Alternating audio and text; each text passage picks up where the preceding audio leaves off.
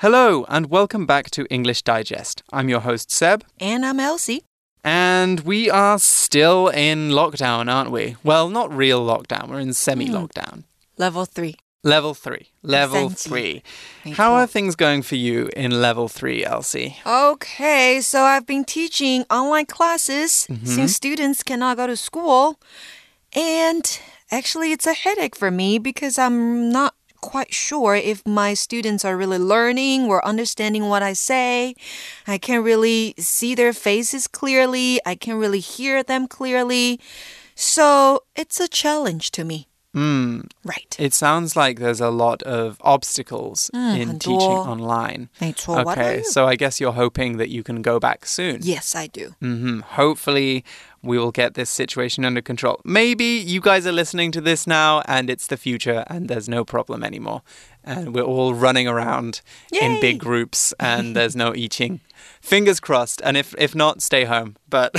没错. But yes, we are all having to adapt right now and do things differently. One thing that we're definitely not doing is going on trips and 没错。 traveling. 不能够旅游. We can't travel. Yes. Were you planning on going on any trips in the summer This year? We were, my husband and I were planning to go back to the US to visit his parents, Mm-hmm. but we canceled that.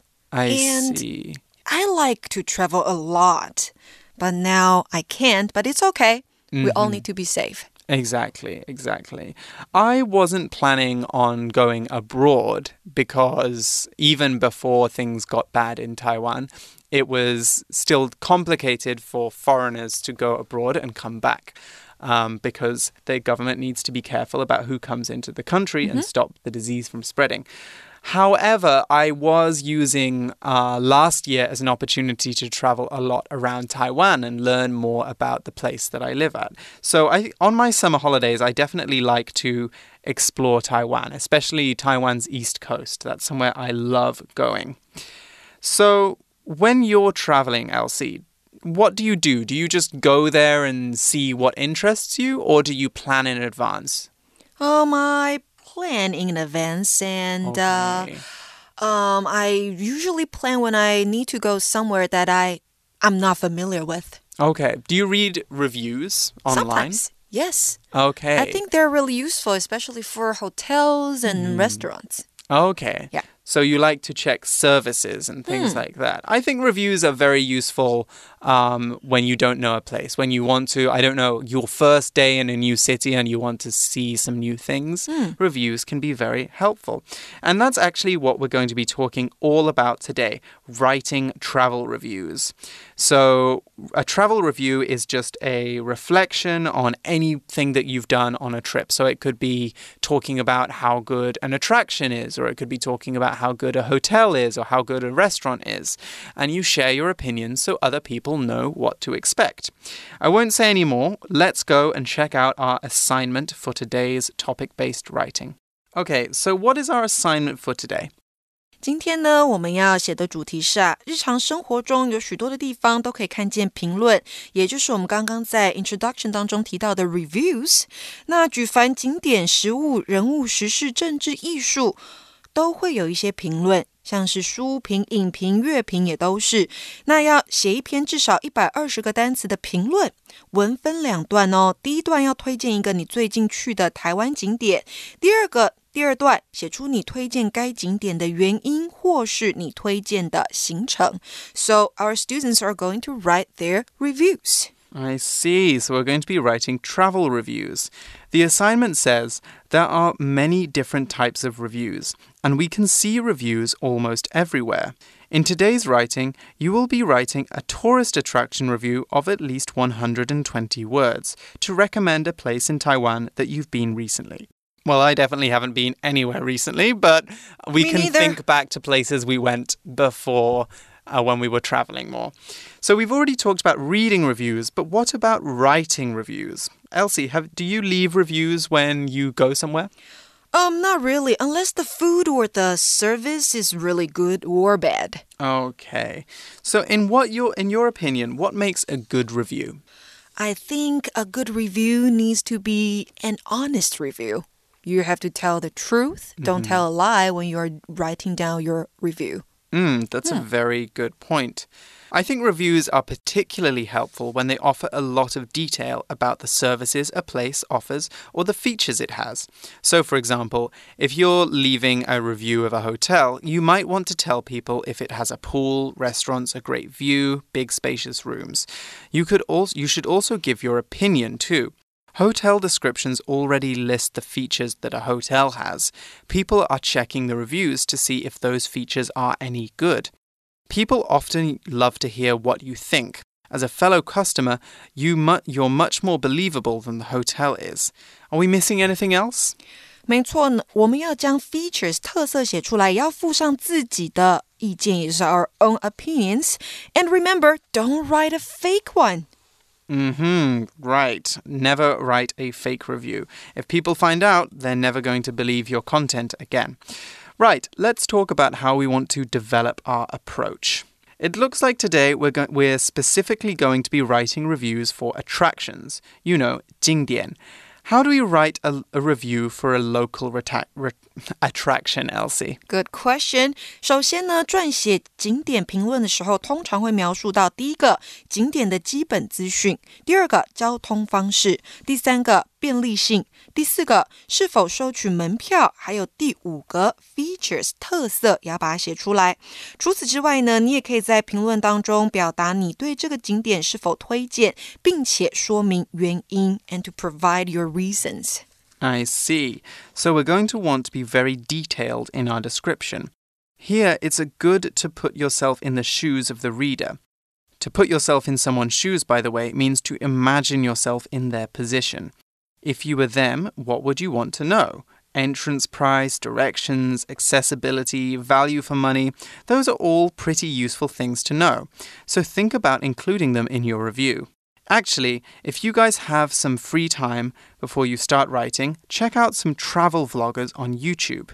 Travel vloggers are people who make videos about travel destinations. Hey Nadine, that's H E Y space N A D I N E, is a good example of a travel vlogger. These videos aren't just great practice for your English, they're also a good guide for writing reviews because vloggers have lots of detail and lots of opinions. It's a great way to get started on today's assignment. So, what else should we think about when we're developing our approach? 第二个我们要注意的是呢，一篇成功的评论需要包含具体的事例来支持你的论点哦，让你提出来的意见是合情合理的、有凭有据的。换句话说，你的评论越真实，就越有说服力。If you want your review to be persuasive, it should be an honest review. 嗯哼，那再来第三个评论呢，不仅能够提升我们对某一个事物的了解，促进意见交流，还会间接或直接的影响某事物的发展，也可能带来改变。For example，许多人旅行之前会在网络上搜寻该景点的评价啦，甚至是参考网友的实际经验回馈或是照片，再决定是不是前往那个地方。那如果那个地方的评价很高，它的人潮就会可能越来越多。然而呢，毕竟每个人对景点的好坏，或者是是否推荐都是比较主观的。我们必须要具备批判性思考，可以参考多方的意见，并在参考评价的时候呢，同时要去判断你看的这个评价、看的这个 review 是不是 trustworthy，是不是值得信任。嗯哼 Right. Demonstrating your ex expertise on an area or a type of service will always make you look more persuasive. However, you also want to think about the language you use. It's often good to be slightly reserved when you leave reviews. If you say everything is the best in the world, people will stop trusting your reviews so much. After all, if you say everything is the best in the world, how are people going to know what experiences are better than others? Save best evers for when you're really impressed by a place. Right, I think I, we have some vocabulary to go over before we continue with our episode. That's right. Here are some useful phrases you can use when giving recommendations. To give recommendations 就是去做推荐的动作，也可以用 recommend 这个动词来表示。 The next phrase we want to learn is my personal recommendation is. Your personal recommendation is the place or service that you think personally is best. It's the place you would go yourself. For example, if you want to try English fish and chips, 英式炸鱼薯条, my personal recommendation is a restaurant called Dazzlers at Baishawan in New Taipei. In my opinion, it has the most authentic fish and chips around. Oh my god, you're making me so hungry. Seb. Oh, you have to try it out next I, time you go to Baishawan. I will definitely try it, give it mm-hmm. a try. And here, make sure you don't miss 后面加上景点名称也是一个很好的表达方式。你也可以说 you definitely shouldn't miss 后面再加上景点名称。For example, make sure you don't miss 七星潭 while you are in Hualien, or you definitely shouldn't miss Kenting when you are in southern Taiwan. 嗯。Mm for sure. Another really good one is I can't recommend it strongly enough. If you can't re- recommend something strongly enough, then you really, really recommend it. Your opinion of it is the best it can possibly be. When people back home ask me if they should visit Taiwan, I say I can't recommend it strongly enough. I think there are so many great places you can visit in Taiwan that everyone should try traveling here once or twice, so I really recommend it. 再来呢，我们可以用 "It's absolutely worth your time"，也可以在主词上放上景点名称，代表这个地方一定值得你去。嗯哼 Another one which we can use is something is worth a try. So 经典名称 is worth a try. When we say something is worth a try, we mean 很值得试试看它. It's a good idea to try it at least once. We can be specific by saying the name of the place is worth a try for something. So Taidong is definitely worth a try for surfing. In my opinions, it's one of the best places to go and learn to surf. 再来呢，我们还可以用 I highly recommend 后面加上你推荐的东西、推荐的地点，代表你非常推荐这个地方。或者是呢，I would advise that somebody give 后面加上景点名称或是某种食物也可以，再加上 a try，因为呢，to give something a try 代表的是去尝试某事物。So for example, I would advise that you guys give Café de Flore a try when you visit Paris. It's one of the most famous cafes in the world. Did I pronounce the name right, Seb? Café I- de Flore? I think you did. I don't. I'm not French. French, so I don't. I'm not sure, but I think that that is how you pronounce it correctly. Okay, I'll definitely have to give that place a try if it is your personal recommendation. Okay, now that we have covered all of this vocab, this is all really good vocab that we can use when we are um, putting together our review. Now that we've covered it all, let's move on and start talking about how we are going to brainstorm this art these reviews, how we are going to get our ideas out onto the paper. 没错。 Okay. 所以呢，brainstorming 非常的重要。写一篇评论之前呢，我们可以先列出这个景点的特色，再把这些特色延伸成句子，最后加以描述，变成我们自己的 outline。 hmm Right. If you've done any of our units on picture writing, that's going to help you a lot here. Whether you're writing a review, travel blog, or news report, knowing how to describe something accurately and in detail is extremely useful. One thing you can do to practice um, is to practice writing about pictures. So here's an activity you can do go on Google Maps and find a cafe, a business, or an attraction that you like and open the photos of the location. Next, give yourself uh, set a one minute timer on your phone. Now, give yourself one minute to write down everything you can about that picture. Use neutral language and avoid giving opinions. Just write what is objective, what you can see in the picture. So try and give the most detailed description of the picture as you can. This is a really useful tool for building up your descriptive writing, and it's going to help you a lot in writing assignments like this one. Speaking of which, let's take a closer look at the first example brainstorm that we have in our magazines.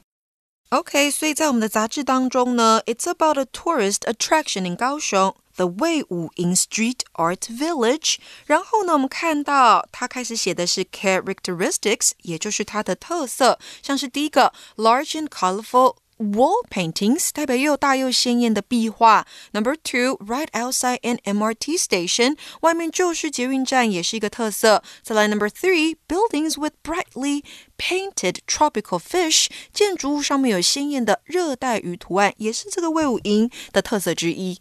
hmm Remember what I said about objective language? Everything in our first example is things that you can see. There's no opinions given. Why do I keep saying no opinions? Because the more objective your review is, the more useful it is to everyone that reads it. The same goes for writing news reports, but that's another story. 没错，所以呢，我们在开始的地方，第一段的地方，我们要去描述的是这个客观的事实，也就是我们刚刚那三点当中看到的，就是他看到的东西、知道的事实，把它写上去。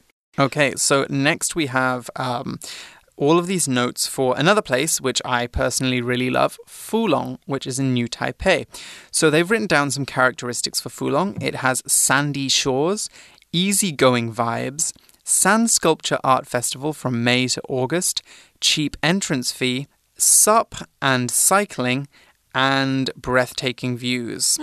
Okay, so I actually want to correct something that I said before. You can give some opinions in your reviews. It's good to give opinions. However, you need to be clear between the thing when you're describing something, which you should be objective, and giving your opinions. So notice here we've got a lot of descriptive things. So sandy shores, um, sup and cycling, breathtaking views. These are things which are more objective, they're more just saying what can be seen. And then we've also got some opinion as well. Easygoing vibes, for example, is what the author might think. Or so when you're organizing, fee, right? Mm -hmm. sorry, and cheap entrance fee, right? That's also subjective. That's also subjective. Mm. So when you're writing your review, you can organize your ideas like that. So you can describe it in objective language and then say, Personally, I thought that the views were breathtaking uh, and the vibes were very easygoing. And for me, it was very cheap. So you get a sense of what the person thinks and what it's really like. And that really creates a very useful review. Okay, now that we've covered our brainstorm, let's get on to our outline. It's time for us to prepare how we're going to lay out our review. So, as I've said before, outlines are a great planning device that will get your ideas in order and help you organize your writing in a really efficient way. We don't want to spend too much time writing on one thing or something else. So I'll give you a, a, little secret. If you do an outline, a very rough outline, it will give you a direction for your writing. None of us really know what we want to write when we first sit down. Those ideas come to us as we go. So your outline will really help you get those thoughts in order. 没错，架构是非常重要的。有了架构，我们才知道我们写作的方向是什么。再来呢，每一个段落都需要一个主题句，这个我们之前也都提过了。 Topic sentence one，这边给的是呢，My family and I went to 高雄 and we saw some street art。然后你会看到 There's a group of artists that covered the neighborhood with colorful wall paintings。B finding the Wei Wu Ying Street Art Village was a lucky accident. What does that mean, Seb? A lucky accident. A lucky accident. That's a great little concluding sentence. A lucky accident is something that you do by mistake, but that turns out to be a good thing. What the sentence is saying is that the writer didn't mean to go to Wei Ying's street art village, but they are very happy that they ended up there in the end. It's a creative way of saying that they recommend going there. We could also say finding the Wei Ying's street art village was a happy mistake. A happy mistake is the same as a lucky accident. Elsie, are there any places that you have visited in Taiwan that you would describe as a lucky accident or a happy mistake? I remember one day before the lockdown, the level 3 lockdown, my husband and I were driving around and we came across this secret beach called Zhouziwan in Sanzhi. Have you heard of it before? I've never heard of that place before. It must be very secret. Hmm, so I can say it was a lucky accident, right? Mm-hmm, you can. You weren't planning on going there, but you found this place and it was very nice. Okay, let's look at the second part of our outline. Our second topic sentence is While traveling, my recommendation is to follow your curiosity. Hmm, that's very good advice. Follow your curiosity is to do things that make you curious or go where you are curious to go. So, similar phrases we could say are to follow your heart. When you follow your heart, you uh, do what you feel is right. Okay, so if you think that something is good or bad, then you do that. You don't overthink things or plan things practically.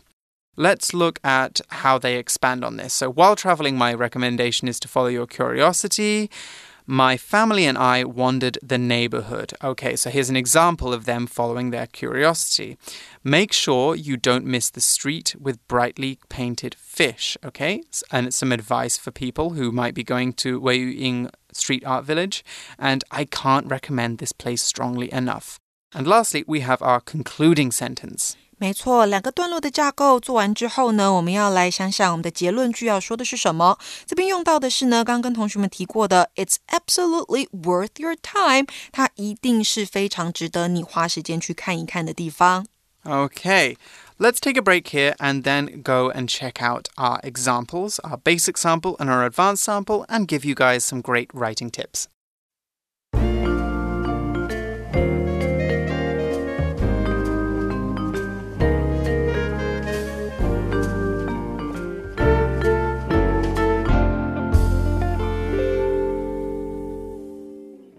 Basic sample. My family and I went to Kaohsiung recently, and we were lucky enough to see some amazing street art. There's a group of local artists called the Wall Rears, and they've covered this whole neighborhood with large, colorful wall paintings and graffiti. Finding the Wei Wu Ying street art village was a lucky accident. As we left the MRT station to buy a drink at a convenience store, there was a huge, finely detailed painting of a bookshelf right outside Wei Ying Station's Exit 5. While traveling, my personal recommendation is to always follow your curiosity. My family and I did just that and wandered the neighborhood appreciating the art. There is so much of it, and in so many styles, but make sure you don't miss the street where all the buildings are covered with brightly painted tropical fish. If you're in Kaohsiung, I can't recommend the Wei Ying Street Art Village strongly enough. It's absolutely worth your time. Okay, so our first example covered everything we really needed to talk about.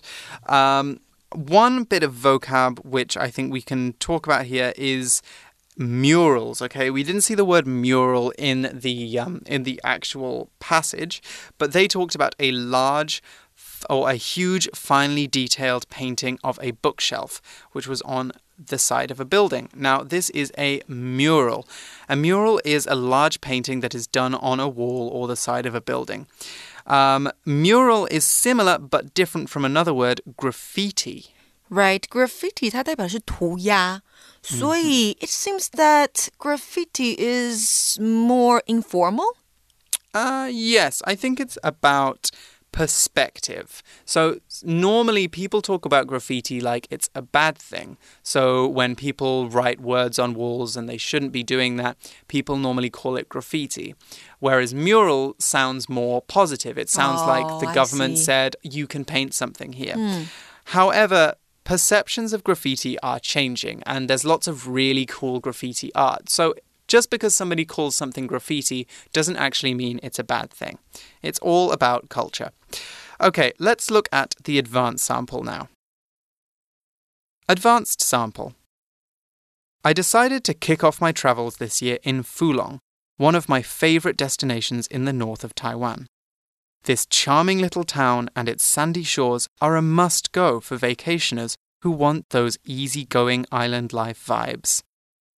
What's more, the International Sand Sculpture Art Festival brings waves of tourists to the beach annually. It lasts from May to August, so don't miss your window of opportunity.